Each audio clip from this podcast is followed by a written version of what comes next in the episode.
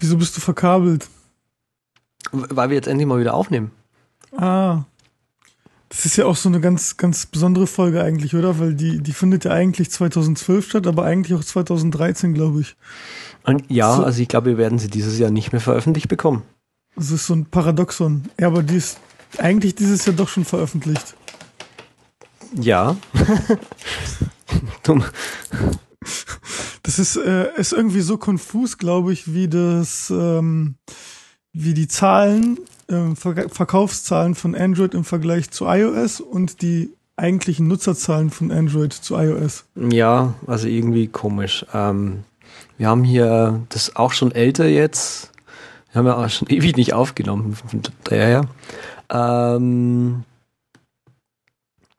ja, also irgendwie hat man das jetzt auch zu Weihnachten wieder gemerkt. Ähm, der ganze Traffic, der irgendwie online kommt, scheint irgendwie größtenteils einfach vom iPad zu kommen, was halt vermuten lässt, dass entweder Android-Nutzer ihre ähm, iPhones oder äh, Gott, Android-Nutzer, nicht ihre iPhones, aber ihre Telefone ähm, weniger benutzen oder anders einfach benutzen und dass halt so iOS-Nutzer äh, stärker internetaffin sind und halt eine, eine höhere Verbindung zu ihrem Gerät auch aufbauen. Mhm. Ja, das ist ja eigentlich schon seit Anbeginn von der, Zeit. Der iOS, ja genau, der, der Zeit, ja, der, der iOS-Zeit und auch der nicht nur der, der iPhone-Zeit, sondern auch der iPad-Zeit, so ich meine beim iPad ein bisschen stärker. Aber das hat man ja schon immer irgendwie gemerkt. Und dann kamen immer höhere, immer höhere Verkaufszahlen, wobei ich mir da ganz ehrlich auch nicht so sicher bin, weil das ja oft äh, irgendwie äh, ein merkwürdiger Vergleich ist, dass da irgendwelche Auslieferungszahlen von mhm. Geräten, die, die, keine Ahnung, in irgendwelche Lagerhallen oder oder Läden gehen, verglichen werden mit tatsächlichen Verkaufszahlen. Aber das ist ja jetzt echt seit Jahren einfach so. Das ist, muss man ja mal feststellen. Mhm. Und was meine Vermutung einfach ist, ist, dass, dass du ein Android-Phone oft einfach als, als unerfahrener Benutzer, der eben in einen Telekom oder Vodafone oder O2-Laden geht, sagst du, hey, ich will ein Smartphone haben und dann kriegst du entweder so ein Android Feature Phone reingedrückt oder irgendwas anderes, wo halt mal Android drauf läuft. Okay, weil das jetzt halt alle haben, das ist jetzt modern, jeder hat jetzt äh, ein Touchscreen. Aber du in Wirklichkeit das gar nicht brauchst, sondern du weiterhin nur telefonierst und deine SMS schreibst. Ja, genau. Also das vermute ich eben auch, dass die, die Leute, äh, dass die Install-Base im Prinzip insofern wenig zu sagen hat, weil ähm, ja, das ist halt dann auf den Geräten drauf, aber tatsächlich, was du mit dem Gerät machen kannst, auch wirklich, ist ja total, äh, ist ja eine riesengroße Spanne. Also, was weiß ich, du kannst ja auch äh, Android auf einem Telefon laufen lassen, das er keinen Touchscreen meinetwegen hat. Und trotzdem kannst du drauf schreiben, dass da Android drauf läuft. Und, und ähm, Genau, wie du es schon sagst, die ganzen Leute, die gehen halt in, in den Laden rein und sagen, hey, ich will jetzt auch so ein Telefon haben, was man irgendwie so drauf rumtippen kann und so. Mir egal, was es ist, es soll halt billig sein und dann im Prinzip geht halt um Android kein, äh, ja, kein, kein Weg drum herum und dann nehmen die Leute halt mit, was da gerade ist, ob, ob das Gerät jetzt das kann oder nicht kann, äh, irgendwelche Features, den, das ist den Leuten doch egal, die wollen damit nur telefonieren. Und die Leute, die sich halt so ein, so ein iPhone zum Beispiel kaufen, die äh, die sind dann auch schon eher so eingestellt, dass sie das Ding dann auch dafür benutzen wollen, für das es gemacht worden ist, im Internet zu surfen, äh, Nachrichten zu schreiben, zu twittern, zu Facebooken und so weiter. Mhm. Ja, das ist äh, bei meinem Schwiegervater zum Beispiel so, der hat auch ein älteres Modell von uns bekommen und der benutzt das Ding tatsächlich nur zum Telefonieren. Der hat ein 3G ist das, glaube ich, genau, 3G.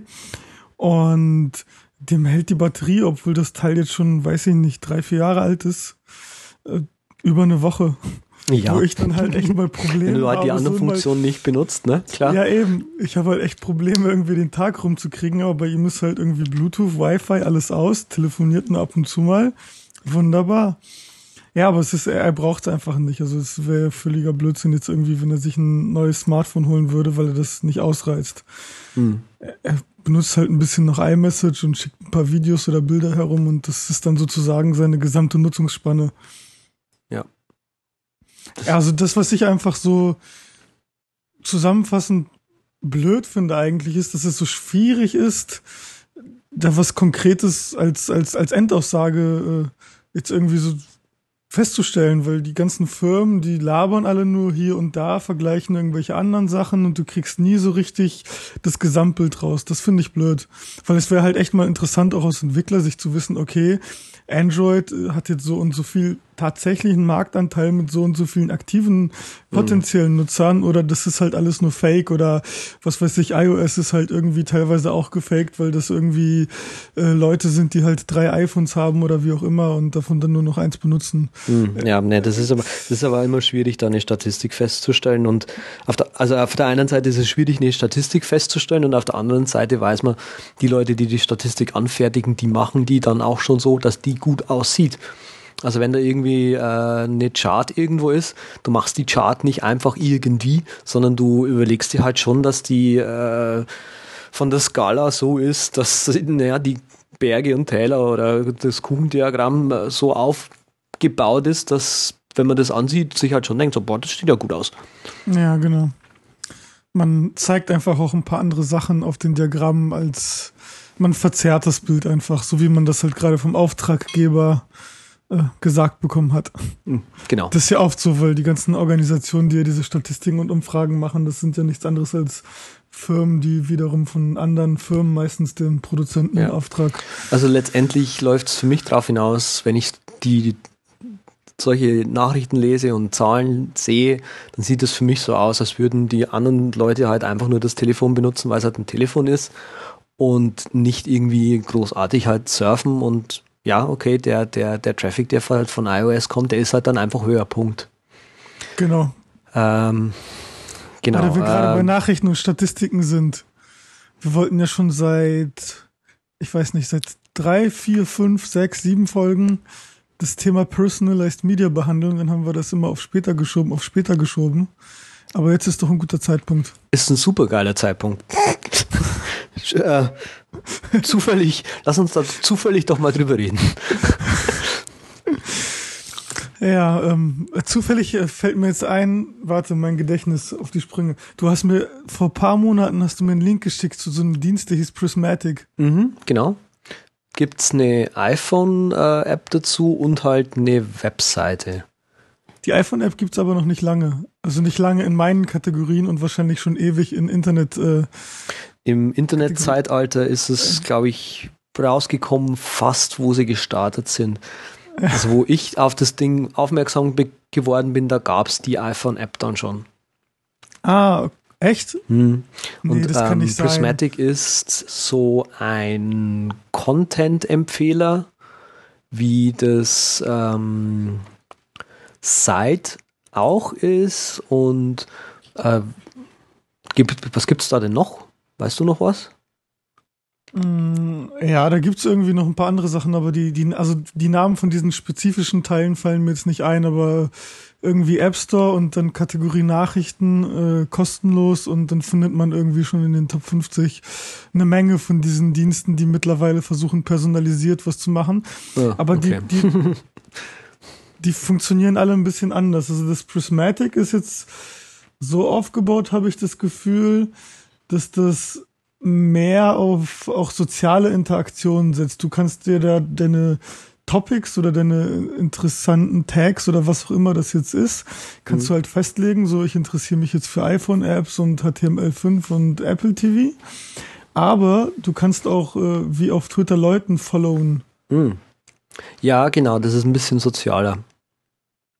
Und du kannst auch dann direkt eben von einer Nachricht äh, sagen, hey, das sterne ich jetzt, recommend the story und du kannst dann auch eben gleich, ja, share the story ist im Prinzip nur ein bisschen anders, eine eingebaute Share-Funktion. Mhm. Und man kann, glaube ich, auch Sachen dann bei dem Dienst sagen, hey, das interessiert mich jetzt nicht, aber du kannst, glaube ich, nicht sagen, so wirklich, das interessiert mich. Du kannst es nur hm, recommenden. Doch, ich glaube, du kannst irgendwie Daumen hoch, Daumen runter. Ich bin mir bei Prismatic aber nicht genau sicher. Also ich glaube, Daumen runter Side, mm. geht auf jeden Fall und bei Daumen hoch bin ich mir jetzt unsicher.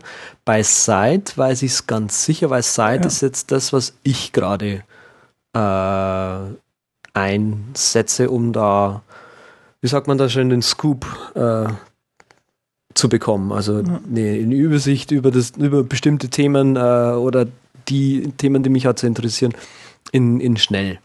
Ja.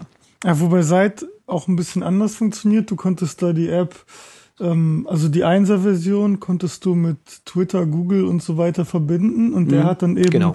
basierend auf deinen Followern und das, was die so gepostet haben, auf den Links dann eben wahrscheinlich, äh, dir auch die, die ähm, Artikel gegeben, die für dich vielleicht relevant sein könnten. Mhm. Und du konntest dann auch, wenn du einen Artikel geöffnet hast, rechts dann nochmal festlegen, okay, gib mir jetzt mehr von dieser Domain oder gib mir jetzt mehr zu diesen drei oder vier Themen. Genau, äh, genau. Das ist jetzt aber auch immer noch gleich im Zweier. Also du, im Zweier haben sie im Prinzip geändert, dass du, ich weiß jetzt gar nicht, ob diese Connections da überhaupt noch ähm, äh, zwingend sind.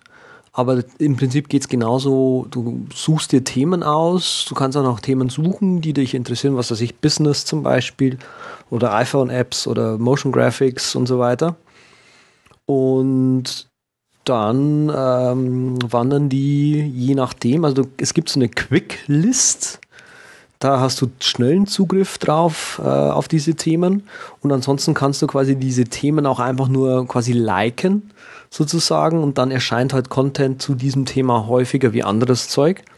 Genau. Mm, Aber und diese die Quicklist, die kannst du halt dann auch verwalten und so hast du halt zu schnellen Zugriff auf diesen Content.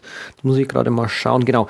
Und bei Site kannst du dann in einem Artikel äh, oder in einem Content kannst du sagen, Daumen hoch, gefällt mir, Daumen runter will ich nicht mehr sehen.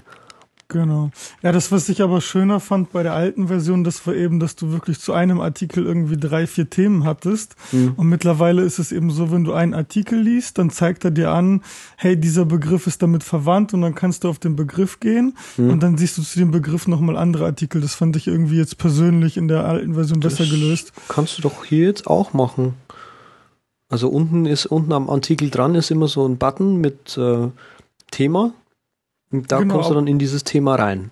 Genau, aber du kannst jetzt nicht sagen, wie früher, wenn du auf einem Artikel warst, da waren dann drei, vier Themen.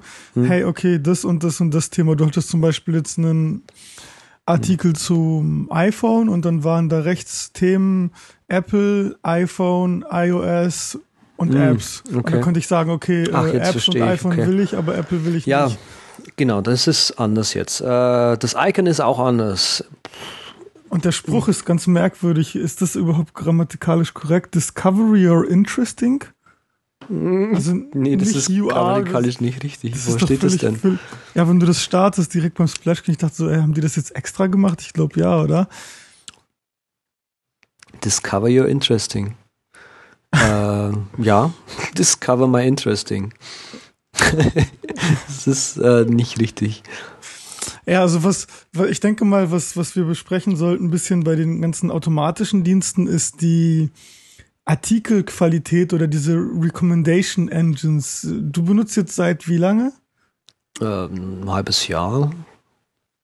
Okay, ich benutze seit auch seit äh, ungefähr einem halben Jahr. Also du hast dann eben schon ein bisschen Erfahrung damit. Ich weiß nicht, benutzt du das regelmäßig? Äh, ja, vielleicht so einmal die Woche sowas. Mhm. So am Wochenende schaue ich da mal kurz drüber, was ich verpasst habe. Genau, bei mir ist es auch so irgendwie alle drei Tage oder als- also zweimal die Woche, einmal die Woche. Ähm, also was mir jetzt persönlich, was mich stört, ist einmal, dass Site extrem darunter leidet, dass sich Artikel wiederholen. Wenn ich jetzt irgendwie eine Kategorie Apple habe und eine Kategorie iPhone und dann durch diese beiden Kategorien gehe und dann zum Beispiel bei Apple sage, okay, da gibt's jetzt irgendwie einen Artikel, hey, das iPhone 6 ist erschienen, äh, den like ich oder dislike, dann will ich den auch gar nicht mehr sehen. Aber wenn ich dann nochmal in die Kategorie iPhone gehe, wo ich nochmal spezifischere äh, Artikel habe, dann erscheint der Artikel nochmal. Das stört mich extrem bei. Okay. Das habe ich äh, nicht als, finde empfinde ich nicht als störend. Okay. Und was sagst du sonst so zu der Qualität? Ist das irgendwie das, was du auch lesen willst oder das, was du verpasst hast? Das ist mir eigentlich so gesehen egal, weil du kriegst eh immer, naja, hat irgendwas empfohlen. Ob das, ob das jetzt gut ist oder schlecht, ist ja im Prinzip egal. Bei solchen Empfehlungsdiensten finde ich es äh, wichtig, dem muss bewusst sein, dass die, das Zeug, was du siehst, äh, nur ein Ausschnitt dessen ist, was dich wirklich interessiert und dass die gerade noch nicht so intelligent sind äh, und hoffentlich auch nie werden, wirklich genau rauszufinden, was du willst und dir gar nichts anderes mehr anzeigt. Das ist ja auch das, was Google eigentlich macht, dass deine Suchergebnisse deinen Interessen entsprechen. Genau. Weswegen ja, ja viele Leute gerade von Google wegswitchen, mhm. weil sie halt einfach, wenn sie was suchen, auch tatsächlich die, das Zeug suchen, äh, das Zeug finden wollen, was sie eigentlich gesucht haben. Das machen mhm. sie ja nicht mehr. Also das, was mir, ich, ich bin jetzt so von komplett RSS-Reader und nur meine eigenen ausgewählten Quellen bin ich eben so ein bisschen rübergeswitcht zu irgendwie bisschen RSS-Reader, bisschen diese automatischen Engines, ein mhm. bisschen äh, Reddit, ein bisschen. Äh, ja, also ich Flipboard. finde, es hat sich auch so ein bisschen gewandelt, ne, in den letzten, in dem letzten Jahr, zwei Jahren, ja. sowas. Ja. So vor, keine Ahnung, acht Jahren oder so, als irgendwie das Bloggen aufkam, da konntest du halt irgendwie als, als Autor, sage ich jetzt mal, auch selber einfach sagen so, hey, ich bin jetzt Autor und einfach mal so drauf losschreiben und auf einmal hattest du auch schon gleich mal eine, eine gewisse eine gewisse Folgerschaft, die sich eben für dein spezielles Thema interessiert haben. Inzwischen gibt es zu viele Blogger auch wieder. Und die einzigen, die halt jetzt noch groß sind, sind im Prinzip die, die sich in der Zwischenzeit auch schon mit dem Thema Journalismus so ein bisschen auseinandergesetzt haben und einfach auch jetzt besser qualitativ besser schreiben.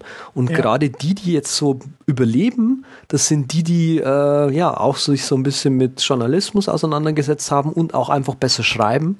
Und diese äh, Empfehlungsdienste, die wir gerade sehen, die spülen jetzt quasi im Prinzip die ganzen Artikel hoch, die quasi wieder editiert sind, wo recherchiert worden ist, wo Arbeit reingeflossen ist und den ganzen äh, Gruscht, der unten drunter ist, den kriegst du schon auch gleich mal gar nicht mehr mit. Ja, aber obwohl ich eben sagen muss, seitdem ich diese ähm, Recommendation Engines benutze, weil mir jetzt kein deutscher Name dafür einfällt, Empfehlungsmaschinen. Ja. ähm, ist mir aufgefallen, wie viel Schrott im Internet ist. Weil ich habe vorher habe ich wirklich ganz spezifisch verschiedene Artikel von ganz speziellen Leuten gelesen, die eben Themen behandelt haben, die für mich interessant waren und von denen ich wusste, hm. dass sie für mich gut schreiben. Und wenn da mal irgendwas dabei war, was schlechter war, oder wenn mal irgendeine Seite abgerutscht ist und ich dann gesagt habe, nee, also das ist jetzt irgendwie nicht mehr das, was ich mir darunter vorstelle, dann ist es halt rausgelandet. Aber jetzt werde ich eben dank dieser Empfehlungsmaschinen wieder irgendwie mit Artikeln konfrontiert, die ich unheimlich schlecht finde. Mhm. Also gerade jetzt irgendwie zum Ende des Jahres, was ich überhaupt nicht leiden kann, ähm, die besten Apps 2012. Äh, eine elf, elf der besten Apps von 2012. Ja, also am genau. besten auch noch eine, eine, eine, so eine Auflistung. Ja, oder, oder, oder die, die Top Ten Liste der besten Listen von 2012. Ja, das habe ich auch jetzt gelesen. Ah, der Lifehacker, ne? Irgendwas, ja, ja, so in der Richtung. Also, das gibt's ja echt nicht. Ähm, das ist mir aufgefallen und das ist auch das, was mich ein bisschen stört. Also da, da müsste irgendwie, glaube ich, so ein Zwischending sein. Okay, ich habe halt diese wirklich vollautomatische Empfehlungsmaschine, aber eben auch mit äh, irgendwie redaktionell verwalteten Inhalten, so dass bestimmte Sachen äh, höher bewertet werden, die einfach qualitativ auch besser sind, weil die, die Dinger sind halt noch nicht so weit, um gute von schlechten Texten erkennen zu können. Hm. Ich meine, theoretisch schon, aber bei der, bei dem Datenvolumen und bei der Benutzeranzahl geht es halt noch nicht. Also ich be benutze diese Apps aber auch nicht wirklich, äh, also diese App-Site jetzt auch nicht so intensiv, wie du das scheinbar machst. Ich mache das halt mal auf, wenn ich kurz mal eine Pause mache oder so. Und dann klicke ich mich da irgendwie innerhalb von, keine Ahnung, zwei, drei Minuten mal durch Mhm. und schau, was sich von Artikeln, von Themen her gut anhört, was sich nicht gut anhört, gehe im Prinzip mal diese ganze Quicklist von oben nach unten durch und äh, großartig Artikel hochbauten oder runterbauten, das mache ich gar nicht, weil das ist mir schon zu viel Arbeit schon wieder. Äh, okay. Und danach liegt das Ding wieder äh, rum. Und danach habe ich aber irgendwie so, keine Ahnung, 10, 20 Artikel gefunden, die vielleicht interessant sind. Die habe ich mir in der Zwischenzeit nach Pocket oder Instapaper geschoben. Und das eigentliche Lesen von diesen Artikeln, das findet dann irgendwann mal später statt, wenn ich, keine Ahnung, beim Sport bin oder so. Da habe ich mhm. dann mein mhm. iPad dabei oder mein iPhone, wo ich dann irgendwie die, die Artikel lesen kann. Mhm, und da entscheide ich dann eigentlich, ob der Artikel wirklich interessant war für mich. Und die mhm. meisten Artikel lösche ich einfach. Ja, das stimmt. Ja, eben Qualität, Stichwort Qualität wieder. Ja, genau. Nee, ich benutze das schon intensiver. Also ich, für mich ist, äh, also gerade Site, also Prismatic benutze ich genauso wie du, wenn ich mal irgendwie einen freien Moment habe ähm, und gerade mal abgelenkt werden will, dann starte ich entweder die App oder gehe auf die Seite und da kannst du halt irgendwie mit Leertaste einfach nächster Artikel, nächster Artikel, okay, dann lese ich vielleicht mal irgendwie die ersten zwei Absätze, okay, interessiert oder interessiert nicht und dann habe ich meistens irgendwie bei 20 oder 30 Artikeln vielleicht einen, äh, den ich mir wirklich äh, durchlese oder überfliege. Mhm. Ähm, das ist halt für mich das Prismatic. Dort finde ich auch die Qualität nicht so berauschend. Und Site ist für mich eher so quasi die, die Quelle für Sachen, die mich nebensächlich interessieren. Also sprich irgendwie Programmierung, äh, Design, DJing. Halt so, ja, nee, also diese ganzen Sachen, so das, das ist halt eben mein, mein mhm. Hauptgebiet. Da benutze ich noch einen klassischen RSS-Reader in Kombination mit Flipboard, aber so alles andere irgendwie, wie, keine Ahnung, so ein bisschen Social Media oder, oder Marketing, äh, Webentwicklung, da gebe ich mir dann halt die Sachen, die ich von Site bekomme. Mm, okay. Und deswegen schaue ich da auch mal öfter rein. Mm. Und äh, wie findest du diese Empfehlungen bei Flipboard eigentlich?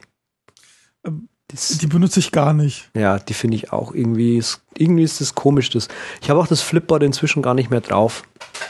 Ah, okay. Weil das ist irgendwie, weiß nicht, komisch geworden. Okay. Also ich äh, benutze es schon und das ist ja mein ich, ich habe halt einmal irgendwie ich habe mehrere RSS Reader. Ja, genau. Ich glaube, das ist der, der, Hauptunterschied. Du verbringst da weit mehr Zeit damit wie ich.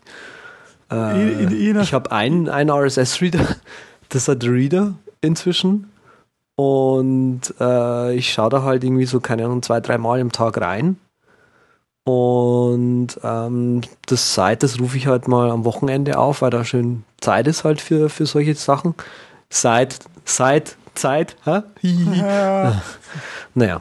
Ähm, und ansonsten interessiert mich das auch einfach nicht. Also, was mich noch interessiert, ist äh, Twitter-Listen. Ja, einfach mal die.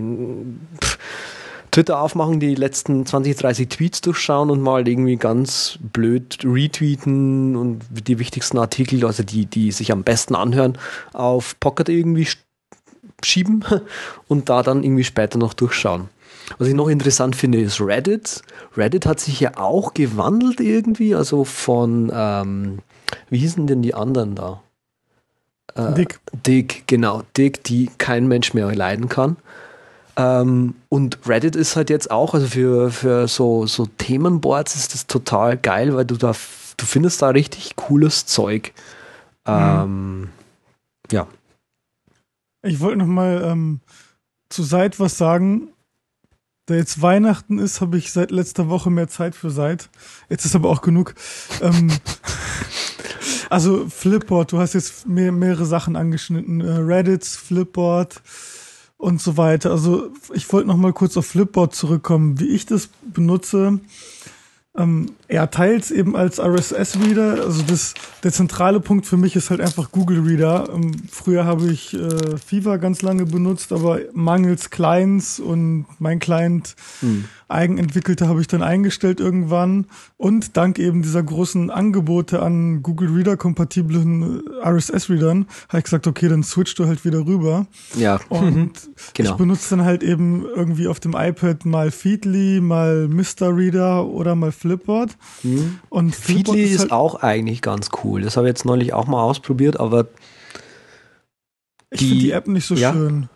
Ich finde die App nicht so schön. Also die, die mhm. Webseite finde ich ganz nett, aber die App ist irgendwie ein bisschen buggy noch. Ja. Aber es, sieht, es ist ganz cool und es ist echt so voll Fokus auf den Artikel. Und auf dem iPhone benutze ich Newsify hauptsächlich, aber eben auch Flipboard, wobei ich das da wieder zu umständlich finde. Aber Flipboard ist für mich so eine, so eine Zentrale, weil ich da eben sowohl meine RSS-Feeds checken kann. Das ist halt, wenn ich mal irgendwie zwischendurch auch reingucken will, okay, was gibt's jetzt Neues? Ähm, gehe ich halt rein, okay, neue RSS-Dinger, dann lese ich mir irgendwie zwei, drei Stück durch und zack, ich gehe wieder raus. Mhm. Oder wenn ich mal äh, für Twitter finde ich das richtig gut, weil du eben eine richtig schöne Ansicht findest, wo hauptsächlich Links sind, ein paar Bilder und auch noch ein paar Tweets. Und das ist dann eben für mich gut, wenn ich sagen kann, okay, ich will jetzt mal schauen, was so die letzten ein, zwei Tage auf Twitter passiert ist, ohne großartig jetzt irgendwie die ganze Zeit die Timeline checken zu müssen oder wie auch immer. Also das ist für mich eine gute Zusammenfassung. Dann habe ich noch mhm. äh, Flickr. Finde ich halt auch toll, mal irgendwie am Wochenende da reinzuschauen. Okay, was haben jetzt deine ganzen Flickr-Freunde an, an Fotos äh, hochgestellt. Das sind meistens auch irgendwie nur fünf oder zehn Stück pro Woche. Äh, das ist halt in, in ein paar Sekunden durch und deswegen finde ich Flipboard ganz interessant. Mm. Okay. Wie, wie gesagt, jedem das seine. Ja.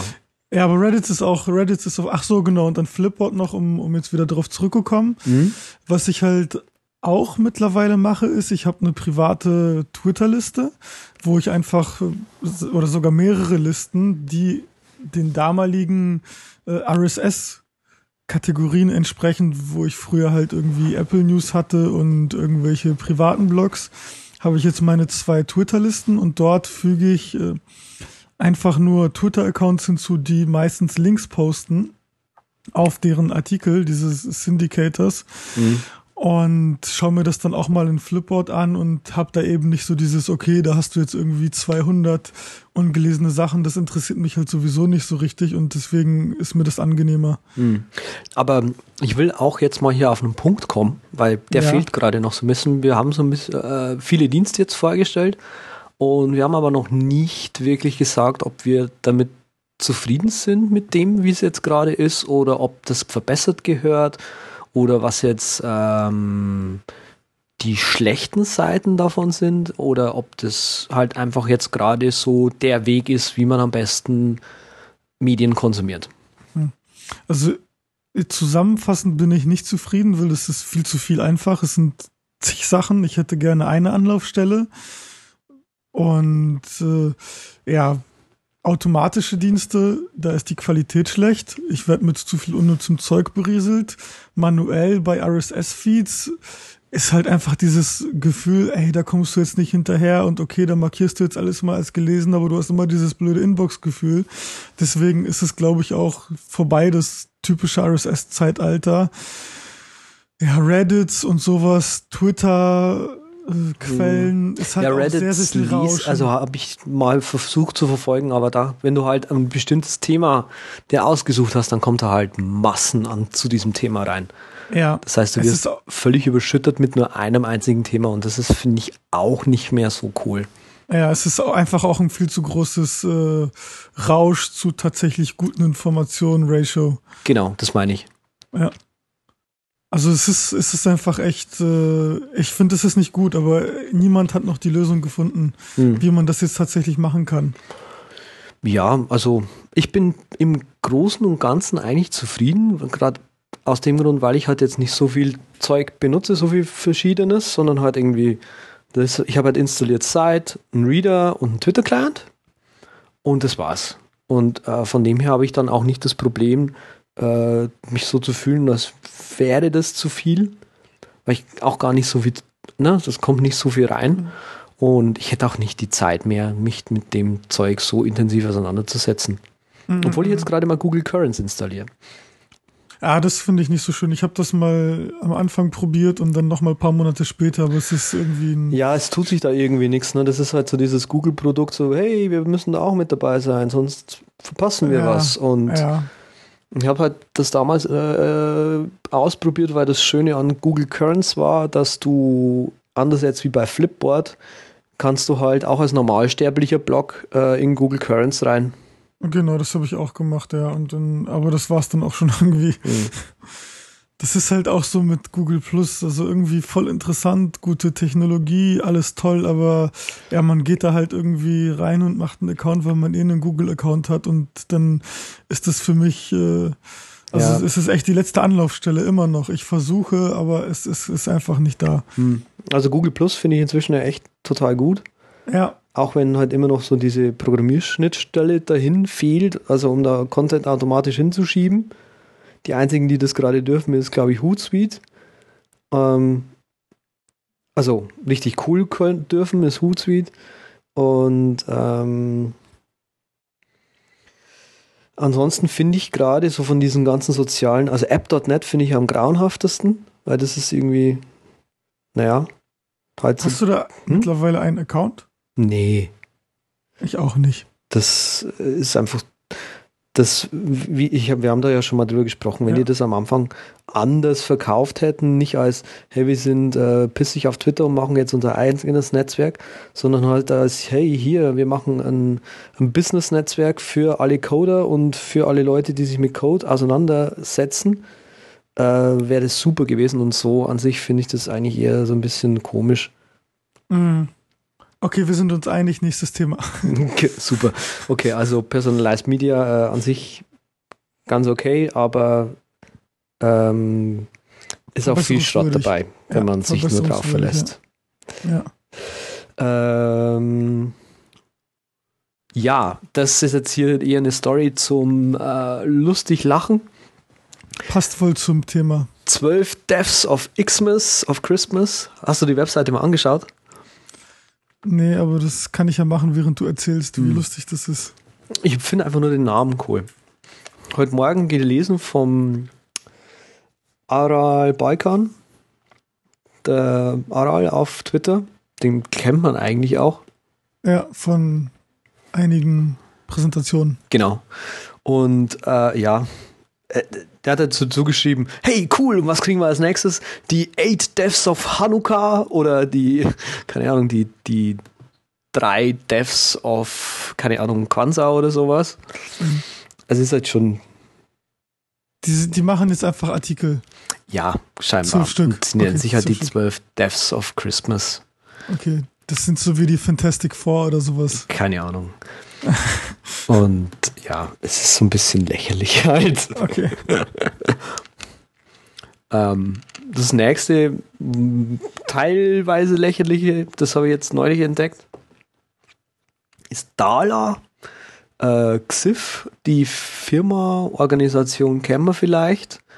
Ähm, die haben uns den wunderbaren Ock äh, beschert gnädigerweise, da sind wir ihnen noch heute dafür dankbar, ähm, haben jetzt sich mit äh, VLC zusammengetan. Ne, mit Mozilla, stimmt, mit Mozilla.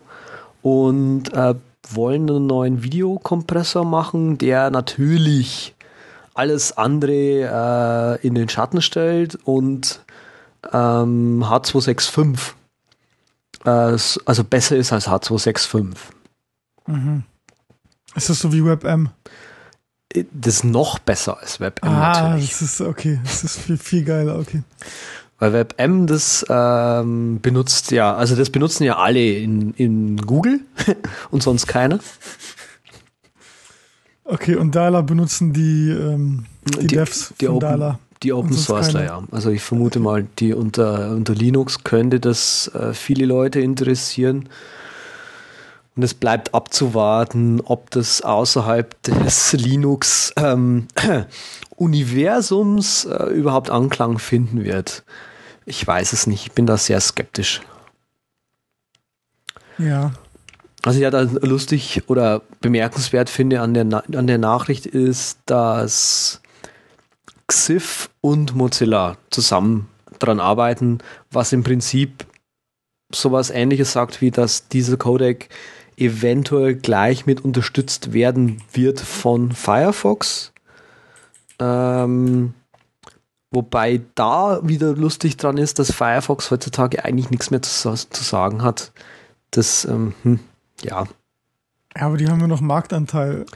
Ja, aber auf, auf, auf Mozilla, da lacht doch heute jeder. kommen. Ja, es ist also es ist einfach, man sagt ja immer, wenn, wenn die Nerds oder Geeks irgendetwas gut finden oder irgendwas schlecht reden, dann ist es ein Indikator dafür, ob eine Technologie äh, sich fortentwickeln und durchsetzen oder sterben wird.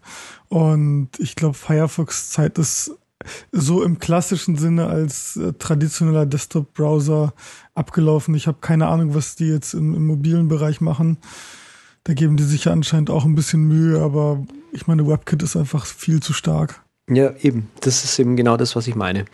Das, äh, das war Firefox an, an sich macht als, als Desktop-Browser eigentlich keinen Sinn mehr, weil er technologisch überholt worden ist von, von Chrome. Aber der Vimperator ist sowas von geil. Also da kannst du die ganzen Vimium unter Chrome und diesen Vimium-Verschnitt unter Safari kannst du alles voll vergessen. Also ich habe tatsächlich Firefox bei mir installiert, was ich nicht benutze, aber ich starte es einfach einmal äh, im Monat, um dann einfach mal ein bisschen neidisch zu sein auf dieses geile Vim-Plugin. Jetzt mal ehrlich. Jetzt ehrlich, ja wirklich. Also das ist, das ist ein richtig also das ist das äh, wirklich am weitesten entwickelte Vim-Plugin überhaupt im Browser.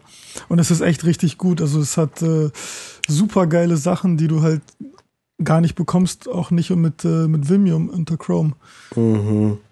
Wirklich, nee, also, aber wie gesagt, einmal im Monat ein bisschen neidisch sein und dann mhm. ist auch gut. Ja. Mhm. du kleiner Nerd, du. ähm. Das hat jetzt Paula gesagt, oder? Nee, die sitzt hinter mir und glaube ich schaue gerade den Film an. So. Ähm, aber wollen wir doch zum Abschluss der Sendung jetzt auch mal so eine Liste machen? Ja. Ähm, unsere fünf liebsten Apps ja. oder mehr? Ja, und da wir gerade bei Frauen sind, Agnieszka hat auch eine Lieblings-App in letzter Zeit und die finde ich auch richtig gut. Das ist ähm, Slicey. Beziehungsweise Layer Cake hat, hat irgendwas mit einem Film zu tun und, und, und äh, Daniel Craig und Kokain. Juhu. Also, weiß nicht weiter. Auf jeden Fall ist es so ein äh, Photoshop-Ding. Und äh, du kannst da eine PSD-Datei draufziehen und der macht dann aus den einzelnen Ebenen oder Ebenengruppen separate Dateien und kann dir auch automatisch Add2X-Versionen für die Retina-Geräte erstellen, falls du die als Vektorobjekte hinzugefügt hast. Und das Ding kann mittlerweile sogar auch seit dem letzten Update äh, einstellen, eben willst du jetzt 80% Kompression haben oder 50% JPEG-Kompression. Das ist echt total nett und okay, cool. erleichtert als Designer die Arbeit unheimlich. Es kostet, glaube ich, irgendwie 30 Dollar oder so. Ist jetzt also nicht dieses 5 Dollar neuartige Mac App Store Tool, aber es ist, also wenn man einfach designt, ist es echt das Geld wert definitiv. Mhm. Hat halt noch so ein, zwei kleine Marken, aber da kann man drüber wechseln. Jede Software hat Bugs. Okay. Da dazu kann ich jetzt eigentlich nur das Gegenstück für ähm, Final Cut Editoren äh, nennen. Und zwar ist das der Event Manager X, Event Manager 10 oder so, keine Ahnung, von Assisted Editing. Ähm, und zwar hat man als äh, Final Cut Pro 10 Nutzer das Problem, dass Final Cut immer alle Projekte und Events, die auf ähm, Volumes liegen, immer alle lädt, wenn du Final Cut hochfährst. Und das dauert einfach unglaublich lang, wenn du quasi in der Früh einen Rechner hochfährst und dann erstmal die ganzen, keine Ahnung, 20, 30 Videos, die halt im Archiv liegen eigentlich, äh, wobei aber die Archivplatte quasi gerade mal zufällig gemountet ist, die einfach dann eingelesen werden und du nichts im Prinzip dagegen machen kannst. Ähm, und mit Event Manager X kannst du ganz einfach hergehen, Events und Projekte in einen, sagen wir mal, Archivordner oder in einen, einen Inaktivordner verschieben. Und der macht es dann quasi im Finder einfach nur, der verschiebt die Dateien rum und dadurch werden die dann halt vom Final Cut 10, ach, doch Final Cut Pro 10 nicht mehr geladen. Und es ist auch eine App, kostet, ich glaube, 5 Dollar und sollte eigentlich für die, Fi also ist im Prinzip sowas wie Slicy, sollte im Toolbelt eines Final Cut Editors nicht fehlen. Und wer ist jetzt hier der Nerd? Ja, so ein bisschen, so ein bisschen, so ein bisschen bin ich auch schon, ne? Ich glaube, das qualifiziert mich hier auch äh, in der Sendung mit dabei zu sein. Ah, okay. Du hast äh, Nebulous Notes aufgeschrieben. Das ist ein äh, Dropbox iOS Texteditor. Ich habe den mal irgendwann installiert und getestet, als ich in meinem Dropbox Texteditoren Rausch war und alle austesten musste. Mhm. Ähm, war irgendwie damals, äh, sprich vor irgendwie einem Jahr oder so, ganz nett. Allerdings hatte das eine überulkige und merkwürdige Dropbox-Integration. Benutzt du das jetzt? Oder das da benutze geändert? ich jetzt tatsächlich. Ich finde das total geil, weil das der absolute Nerd-Editor ist. Also einer der Nerd-Editoren. Ähm, du kannst halt oben drüber, äh, wie viele andere auch, so eine, so eine Leiste haben über dem normalen Keyboard. Und das Geile an Nebulous ist, dass du da eigene Funktionen reinpacken kannst. Und der hat verschiedene Shortcodes ähm, für dich schon vorgefertigt, also irgendwie Anfang der Zeile, Ende der Zeile, Anfang vom Dokument, Ende vom Dokument, äh, Cut, Paste, ähm, Copy und so weiter und halt irgendwie auch den, den Cursor rumschieben, auch nur ein Charakter und nächstes Wort, vorheriges Wort, glaube ich auch irgendwie und dadurch kannst, und die kannst du aneinander äh, hängen und kannst ziemlich abgefahrene Tastatur Kurzkombination für dein Textediting machen. Ich merke schon, dass das voll das Nerd-Ding ist. Ich bin jetzt gerade nochmal auf deren Seite gegangen und wenn du auf die iPad-Screenshots klickst, dann kriegst du jetzt nicht irgendwie so eine schöne Gallery, sondern du kriegst einfach diese Standard Apache äh, Verzeichnisliste und darfst dann irgendwie 01-homescreen.png anklicken. Genau, das ist Sehr total geil. cool einfach. Okay, aber das hatte so eine komische Integration, dass man da irgendwie mit Dropbox, dass man irgendwas manuell reinschieben musste und dann, wenn du speicherst, irgendwie musstest du dem dann auch sagen, hey, speicher mir das jetzt aber eben auch in die Cloud rein. Nee, nee, das macht's nimmer. Also ich weiß nicht, ob es das früher mal gemacht hat, aber das, das Nebulous Notes, das äh, verbindest du ganz normal mit Dropbox, sagst, in welchen ähm, Ordner das reingehen soll äh, ich glaube, es ist sogar voll Dropbox-Zugriff und dann kannst du im Prinzip ein Dokument anklicken oder antappen, je nachdem, und das synkt dann quasi immer lokal runter. Und äh, es synkt auch dann automatisch immer, in, in, wenn du halt aufgehört hast zu editieren, lädt es automatisch hoch. Und äh, ja, so kannst du ganz okay. normal ähm, dann deine Texte editieren. Also ich habe es noch ein bisschen komischer in Erinnerung. Ja, das, wo es tatsächlich, was tatsächlich nicht so cool ist, ist bei Textastic. Oh, das ist aber wieder eine andere App. Das ist wieder eine andere App, ist auch ein richtig guter Editor.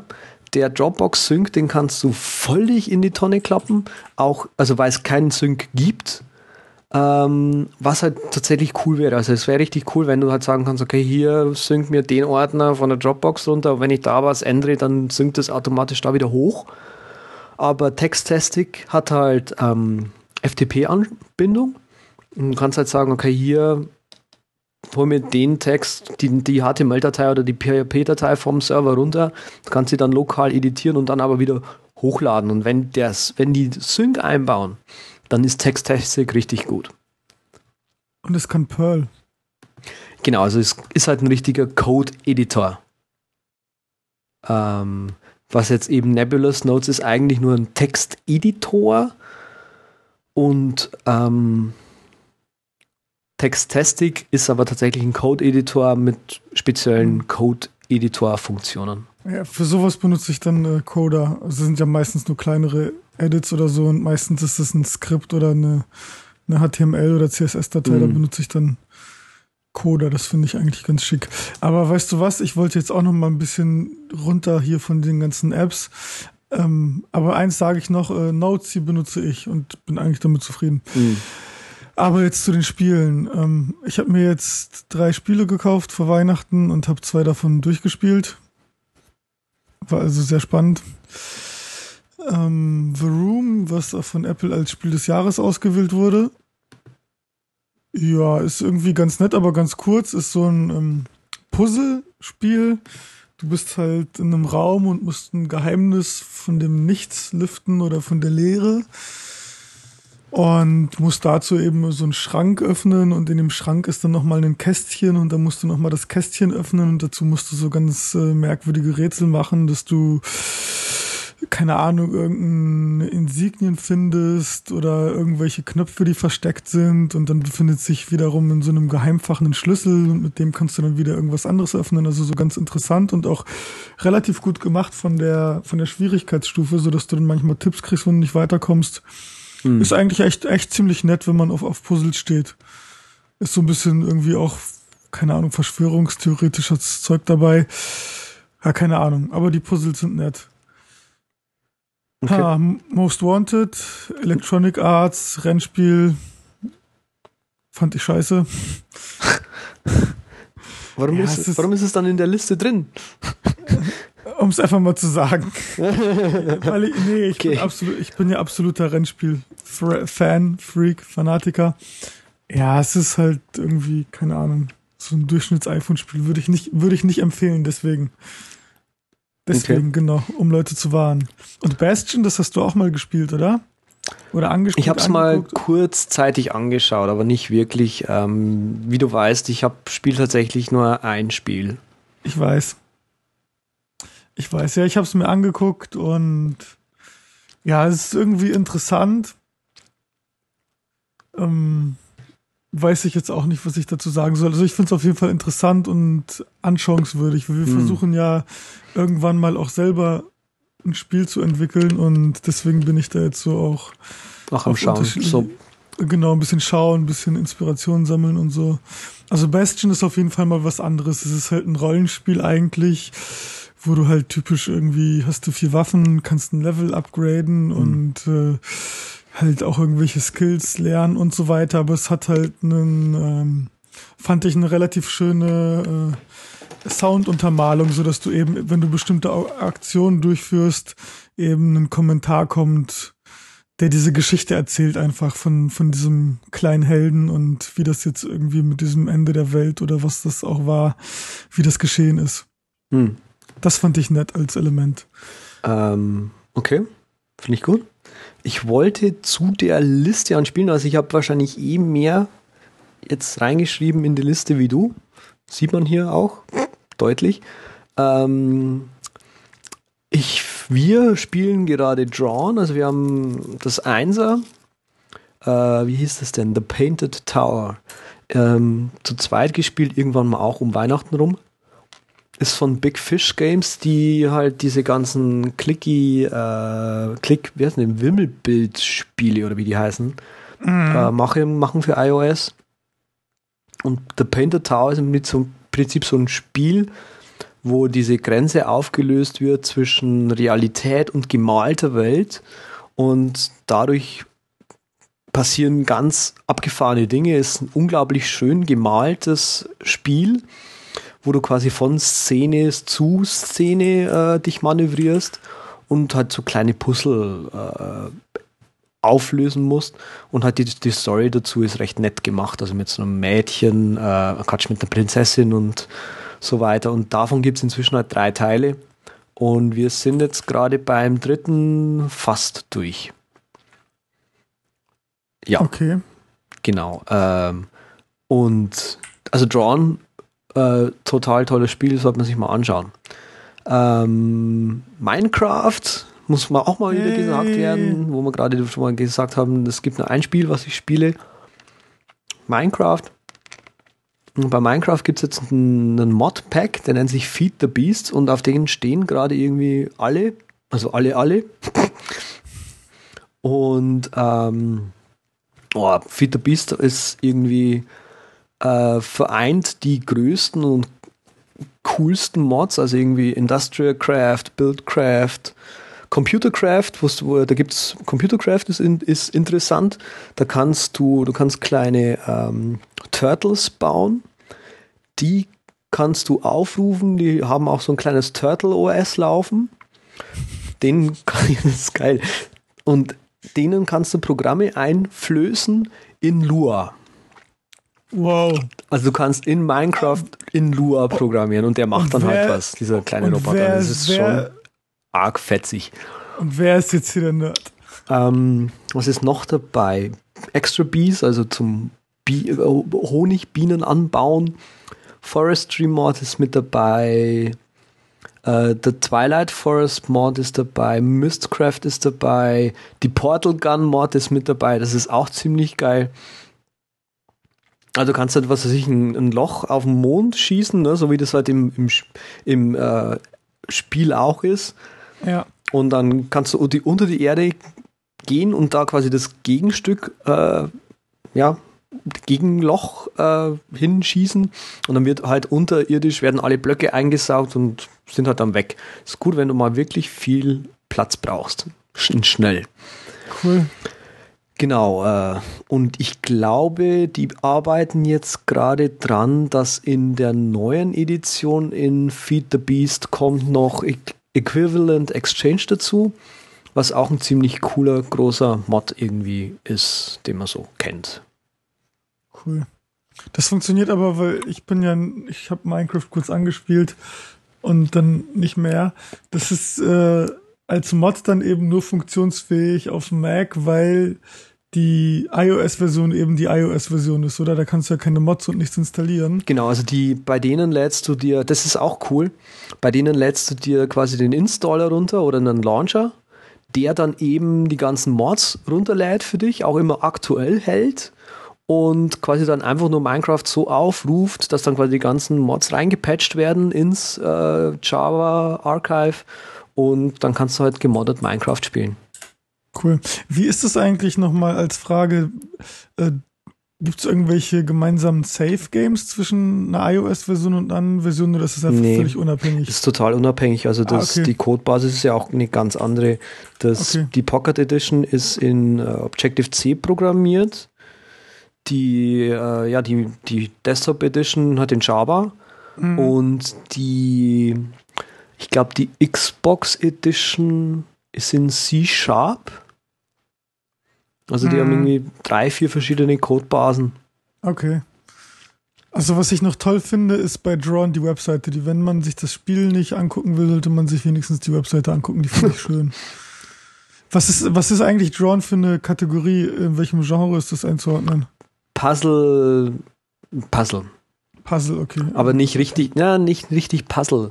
Eher so, so ein Zwischending zwischen Puzzle und Wimmelbildspiel. Also du musst manchmal Zeug suchen und halt rumklicken und Szenen, mm, so ein mhm, bisschen mm. Adventure-mäßig. Ah, okay, also es ist ja mittlerweile schwer, auch einige Sachen einzuordnen. Das ja. ist ja dann auch das Interessante bei den Sachen, dass die mehrere Genres das abdecken, ja. umspannen, ja.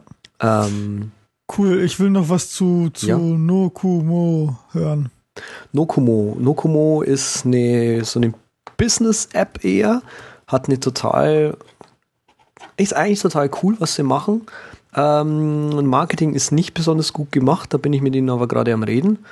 Ähm, vielleicht. Was die machen, die synchronisieren die ganzen Events, die du im Kalender und in den Kontakten drin hast und macht im Prinzip eine lokale Anlaufstelle für dich, wo du ähm, ja, deine Kunden verwalten kannst, deine Projekte verwalten kannst und so weiter. Und aber tatsächlich im Hintergrund dahinter läuft ähm, tatsächlich äh, ja, OS 10 Technologie und nichts aufgestülptes oder so. Okay, also es ist quasi integriert sich eben in, ins System, ist aber quasi ein anderes, besseres Interface für einige Sachen. Exakt, also ähm, genau, du kannst Projekte verwalten, Kunden verwalten, Kundenkontakte verwalten, ähm, genau, kannst Projekte anlegen, du kannst, glaube ich, auch, genau, ein Kalender ist mit drin, Aufgaben sind mit drin. Ja. Interessant, muss ich mir mal angucken. Also es ist tatsächlich so, dass die Webseite ein bisschen komisch ist, ja. Es ist mir nicht klar, was das Programm macht, aber jetzt weiß ich es ein bisschen. Mhm. Es ist Projektverwaltung mhm. mit OS 10 Technologien und das macht es schon irgendwie interessant. Es hat eine Business-App.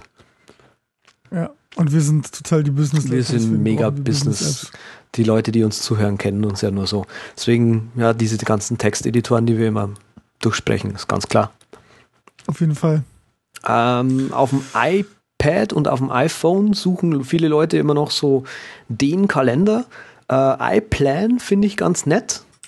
Ähm, ich habe bisher alle, die ich ausprobiert habe, der beste, den ich gefunden habe, war ach, das mit dem roten Icon. Ich habe den Namen vergessen. Ähm, Irgendwas halt. Ja, irgendwas halt. Und der war halt cool oder ist cool, weil du halt Copy und Paste und Cut für Events hast.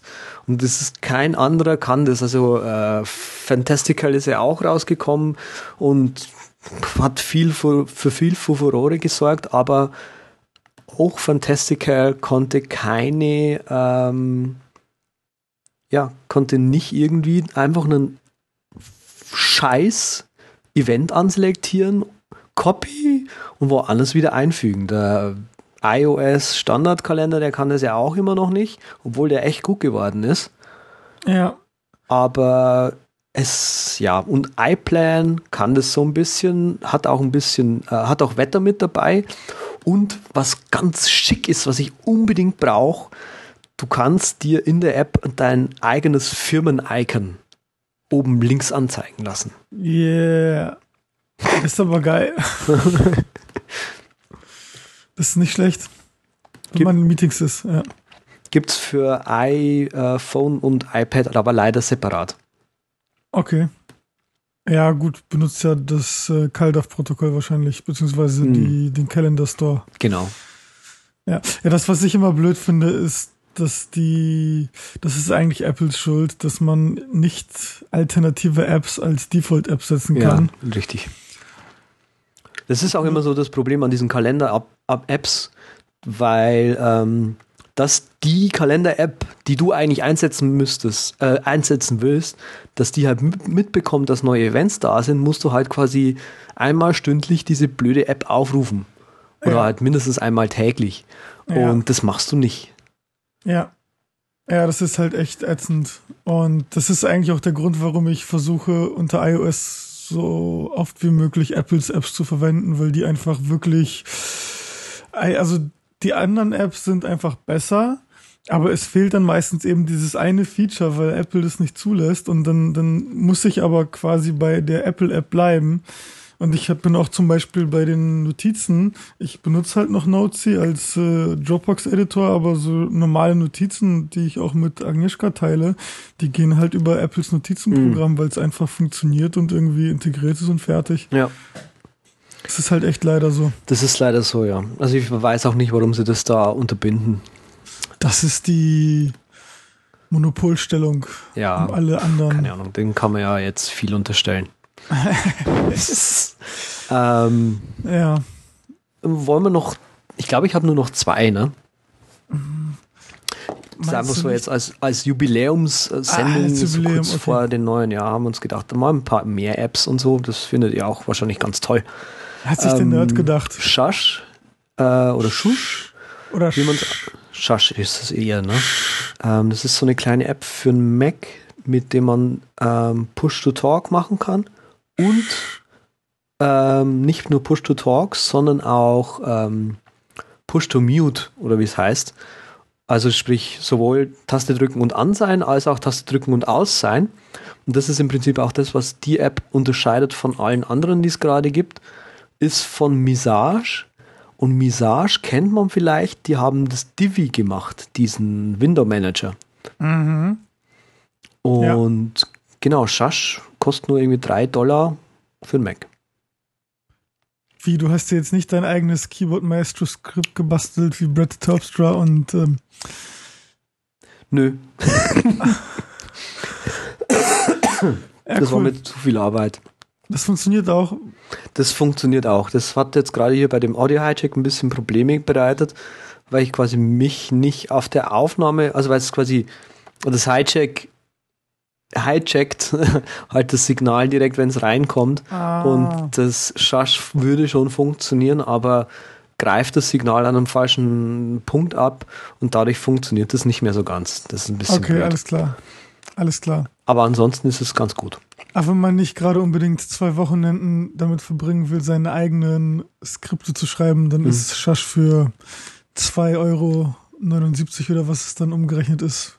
Ich glaube, eine sehr, sehr gute Alternative. Ja, also ich habe das auch, ich fand es schön, dass Brad sich da die Mühe gemacht hat, aber das war dann einfach so der Geek- und Nerd-Faktor, das haben zu müssen, war mir dann einfach so ein Ticken zu hoch.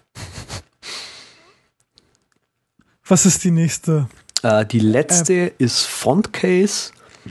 Ist, glaube ich, für so Designer-Leute ganz cool. Äh, und wahrscheinlich haben das die meisten schon von ja. Bohemian Coding, die auch diesen Vector-Editor, den Sketch machen, den ich sehr häufig benutze. Ähm, Fontcase, Schriftarten, Schriftverwaltung in, in, in hübsch. Ja, benutzt Agnieszka auch. Ah, tatsächlich, okay. Ja. Ja. Ist, ist einfach eine schöne App. Ich habe die jetzt übers, die war, glaube ich, runtergesetzt, dann endlich mal von meiner Wunschliste entfernt und gekauft und ähm, vorher, also wer, wer was kostengünstiges sucht und benutzen möchte, den möchte ich hier den Tipp geben. Font Boss, glaube ich, heißt das Ding. Es gibt, äh, wie heißen denn die? Genau von Macware Inc. Die haben so ein paar Schrift. Ähm Ach, das Ding kostet Geld auch wieder. Schade. Ähm, wenn man sich bei denen Schriften kauft, diese Mac-Fonts heißen die, für irgendwie 40 Dollar, dann kommt der Font Boss umsonst mit dazu. Ah, aber es gibt die oft, diese Mac-Fonts bei irgendwelchen Bundles oder wie auch immer und die kosten oder die kosten dann mal drei oder vier Euro oder so. Genau, also da habe ich neulich auch das, dieses, nicht das Complete Collection, aber irgendeine große, ein großes Bundle von denen an den Fonts einfach erstanden. Auch irgendwie drei Dollar und irgendwie ein paar tausend Schriften und ich so, ja, das will ich jetzt mal haben. Ja, ja, das ist auf jeden Fall nicht schlecht, weil man dann eine große Auswahl hat. Aber ich glaube, jetzt ist echt die Zeit für Zeit gekommen, oder? Scheiße, ist das schlecht.